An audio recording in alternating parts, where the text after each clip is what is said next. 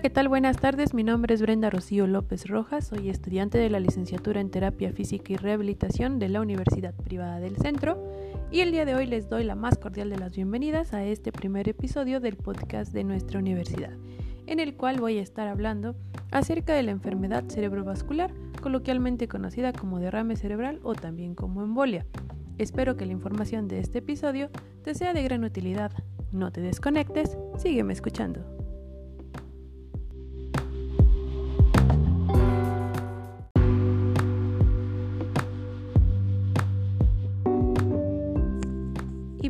Para comenzar con nuestro episodio vamos a definir qué es un EBC.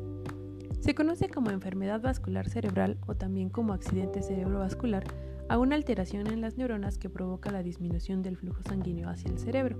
Esto está acompañado de alteraciones cerebrales que pueden durar de manera momentánea o puede causar un daño permanente.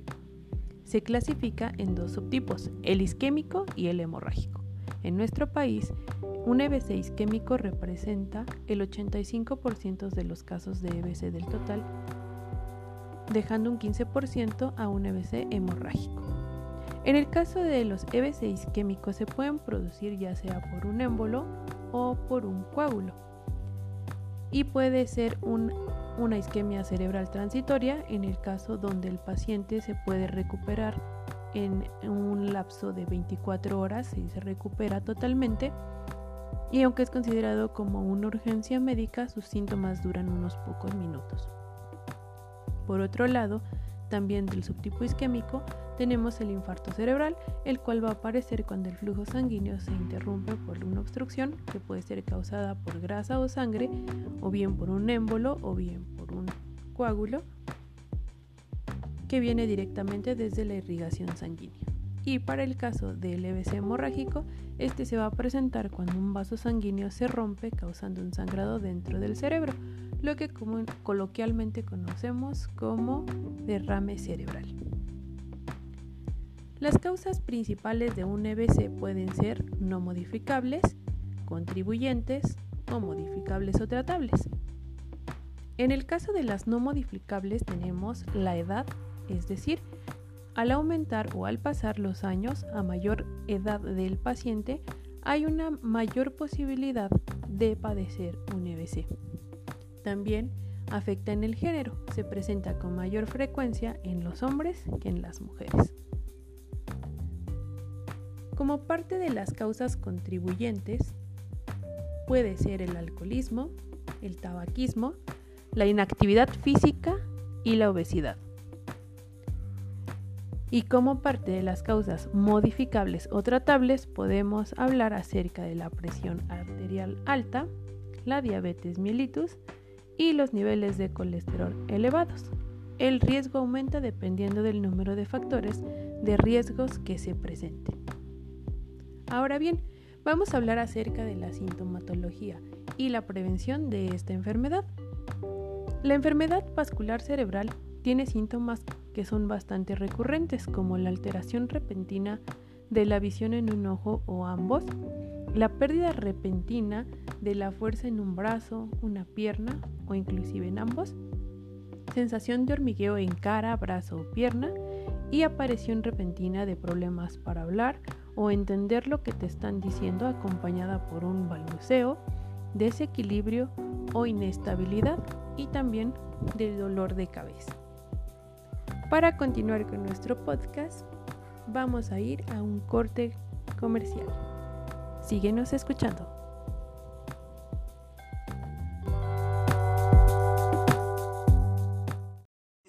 A salir de casa, recuerde que al volver debe tomar medidas para prevención del COVID-19. Evite el contacto cercano con su familia. Al entrar, quítese los zapatos, déjelos afuera o échelos en una bolsa. Quítese la ropa en la entrada y colóquela dentro de una bolsa y lávela cuanto antes. Dese un baño. Desinfecte con alcohol las llaves, carteras, teléfono y lentes. Al llegar a otro lugar, lávese las manos, los brazos y el rostro con agua y jabón. Demuestre su amor protegiendo a su familia de los riesgos del COVID-19.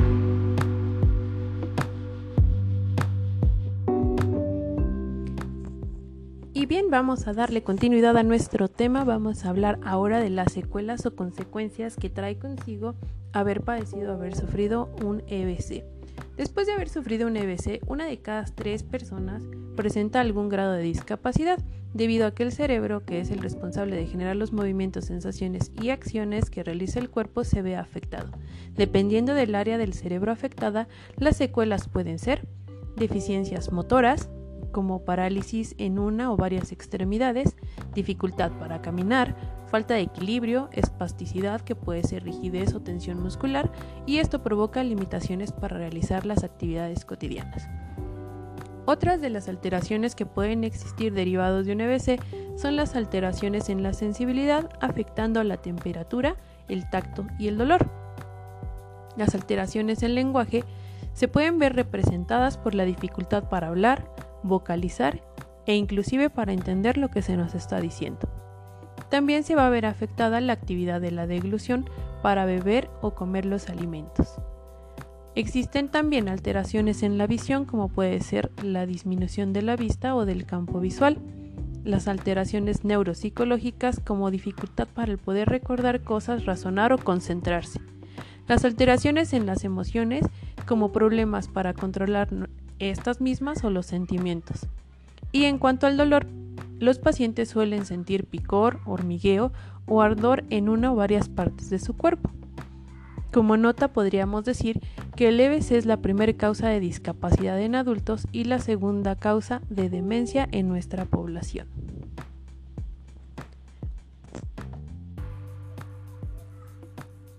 Para continuar vamos en una siguiente entrega a hablar acerca del tratamiento y la rehabilitación de un EBC, para lo cual te pedimos continúes con nosotros después de este comercial.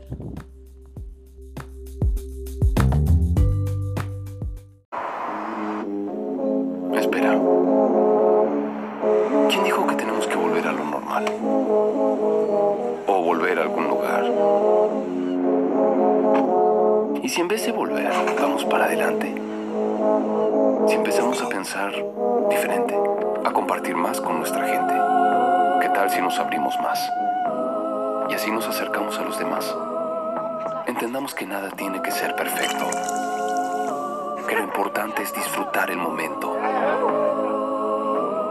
¿Y si el nuevo normal fuese más nuevo y menos formal? ¿Y si hacemos inolvidable un momento trivial?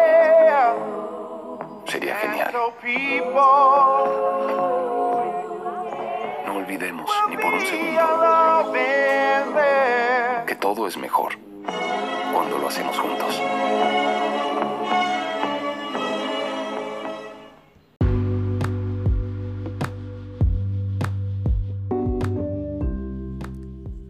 Y bien, ya estamos de regreso.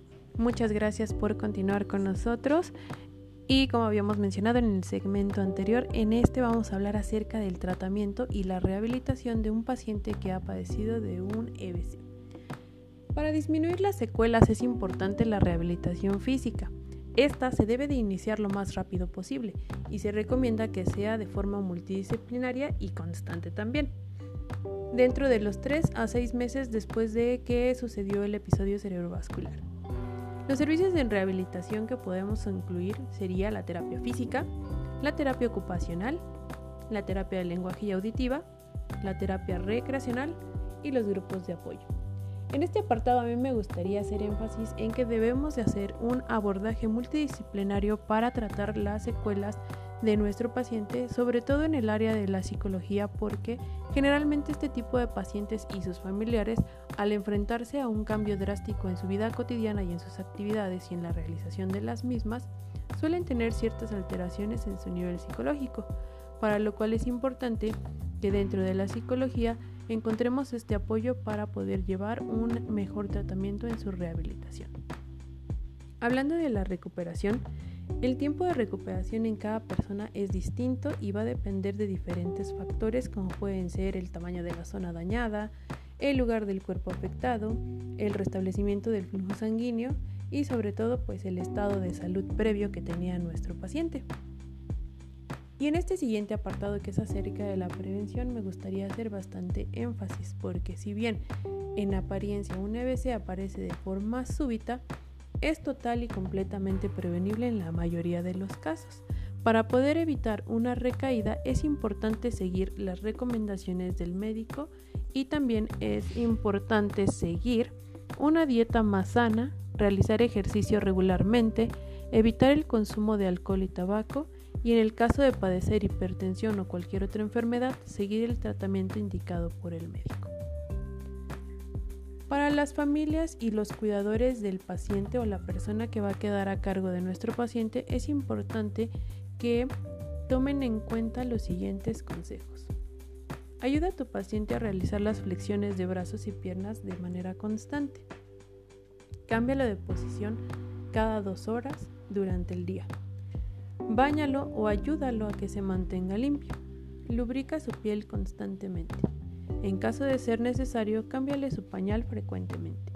Manténlo con ropa limpia y cómoda. Cambia la ropa de cama diariamente y evita que se le hagan pliegues. Realiza ejercicios de reducción del lenguaje. Pídele que lea direcciones o que repita frases sencillas. Pon un timbre o campana cerca del paciente para que se pueda comunicar. Vigila que respete la dieta indicada por el médico. Procura que tome líquidos de manera abundante durante el día. Vigila que orine y defeque diariamente. Y en caso de tener un paciente con una sonda, vigila que ésta drene continuamente. En caso de contar con una sonda para alimentación, fíjate que no esté tapada y que esté bien colocada. Toma medidas de precaución para evitar caídas. Procura que tome sus medicamentos en el horario indicado por el médico. Por ningún motivo deben suspender los medicamentos a menos de que así haya sido la indicación. Y recuerda siempre que seguir el tratamiento es fundamental para la mejoría del paciente. Un dato que tenemos es que la probabilidad de que el EBC se repita en una persona es en el lapso de dos años. Esta incidencia es del 10 al 22% de los pacientes que la han padecido. Y bueno, hasta ahora hemos revisado distintos puntos que abordan el tema de EBC, para lo cual es necesario que, tenemos, que tengamos perdón, siempre en cuenta que en la medida de lo que es posible debemos de mantener unos hábitos saludables para poder prevenir no solamente un EBC, sino muchísimos de los padecimientos o lesiones con las que generalmente acude un paciente al área de terapia física. No te despegues en un siguiente apartado. Vamos a despedirnos.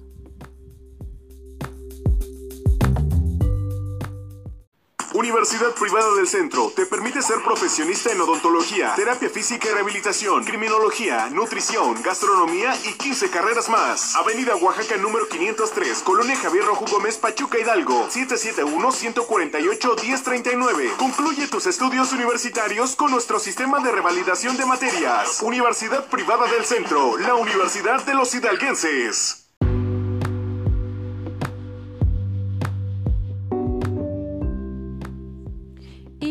Para continuar, después de haber escuchado esta información, eh, si tienes eh, interés en ser parte de nuestra universidad, ya escuchaste los teléfonos de contacto y pues en este último apartado vamos a concluir con nuestro tema del día de hoy, que es EBC, y para ello vamos a dar algunas consideraciones que tuvieras que tener en caso de tener algún paciente con un EBC. En el caso de la recámara, Vamos a decir que se recomienda que la cama del paciente se encuentre en un lugar con una buena ventilación e iluminación a una altura aproximada de 70 centímetros desde el suelo para que pueda subir y bajar cómodamente y pues para poder lograr esto se puede elevar colocando ladrillos o bloques debajo de las patas en caso que no diera la altura recomendada. En el caso de que el colchón sea muy blando se sugiere que se coloque una tabla de madera entre el colchón y la base de la cama para poder dar un mejor soporte. Otro punto importante también es la prevención de las úlceras o las llagas. Los pacientes que pasan mucho tiempo sentados o acostados en la cama con frecuencia sufren de las llagas en la piel. Las zonas de mayor riesgo son la región de la cadera, los glúteos y los talones. Para poderlas evitar, es importante que el colchón que usen sea duro o rígido y procurar que la persona cambie su postura cada dos horas como habíamos recomendado en el segmento anterior. La postura puede ser boca arriba, de lado, etc. Eh, al mover a la persona se recomienda hacerlo por el lado afectado cuidando que no estire el brazo, ya que eso podría ocasionar debilidad del músculo del hombro y una posible subluxación. Y ya suficiente tiene nuestro paciente como para todavía que lo estemos lastimando más. Se necesitan varias almohadas para ponerlas debajo de cabeza, bajo los brazos y bajo las piernas. Y es importante evitar pliegues en las sábanas o en la ropa del paciente, así como el contacto de la piel con ropa que esté húmeda o plásticos. El estar tanto tiempo en un mismo sitio vuelve a la piel muchísimo más sensible, por lo cual se debe de mantener lubricada con cremas hidratantes o en su defecto con aceite de almendras. Ante la aparición, aparición perdón, de rosaduras y llagas, es importante que consultemos o que se lo indiquemos al médico para que nos indique de qué manera podemos hacer la limpieza pues ya de estas llagas. Cuando nuestro paciente se va a levantar de la cama o de su asiento, Debe de flexionar las rodillas y pasar el brazo exterior por delante del cuerpo hacia el lado del brazo de apoyo y dejar caer las piernas fuera de la cama, con el propósito de lograr mayor fuerza para poner un impulso mejor al levantarse y quedar sentado. Esto es lógicamente bueno si el paciente está en las posibilidades. De igual forma, para sentarse es conveniente que el paciente utilice una silla con respaldo alto y con descansabrazos, lo que le ayudará al momento de incorporarse o ponerse de pie. Cuando le ayudes a tu paciente a levantarse, sugiere que él se agarre de tu nuca mientras los brazos por su espalda, mientras tú pasas tus brazos por su espalda para brindarle mayor fuerza y seguridad. Ya que está de pie, es importante que también le dé seguridad para caminar. Los pacientes que tienen poca fuerza muscular se les sugiere que utilicen una férula de tobillo para compensar la falta, de esta fuerza y así corregir posibles deformidades y dar mayor estabilidad, lo cual también se puede eh, conseguir con andaderas y bastones. En el caso de que el paciente presente una parálisis de brazo y mano, es importante encontrar la manera en la que él pueda realizar actividades cotidianas. Para esto, como hablábamos en un principio, es muy importante el abordaje desde la terapia ocupacional. El que pueda realizar sus actividades cotidianas lo puede hacer con movimientos sencillos que le eviten dolor y sobre todo eh, en el área de lo que es el hombro. Un problema frecuente de causa desconocida es la subluxación de hombro. Generalmente los pacientes lo presentan. Para su control se utilizan férulas que ayudan a la posición del antebrazo y de la mano. Y bueno, con esto concluimos el episodio del día de hoy. Espero que la información que obtengas de este podcast, de este episodio, sea de valiosa utilidad para ti y que nos podamos seguir encontrando en una siguiente emisión. Te deseo que tengas un excelente día Adiós.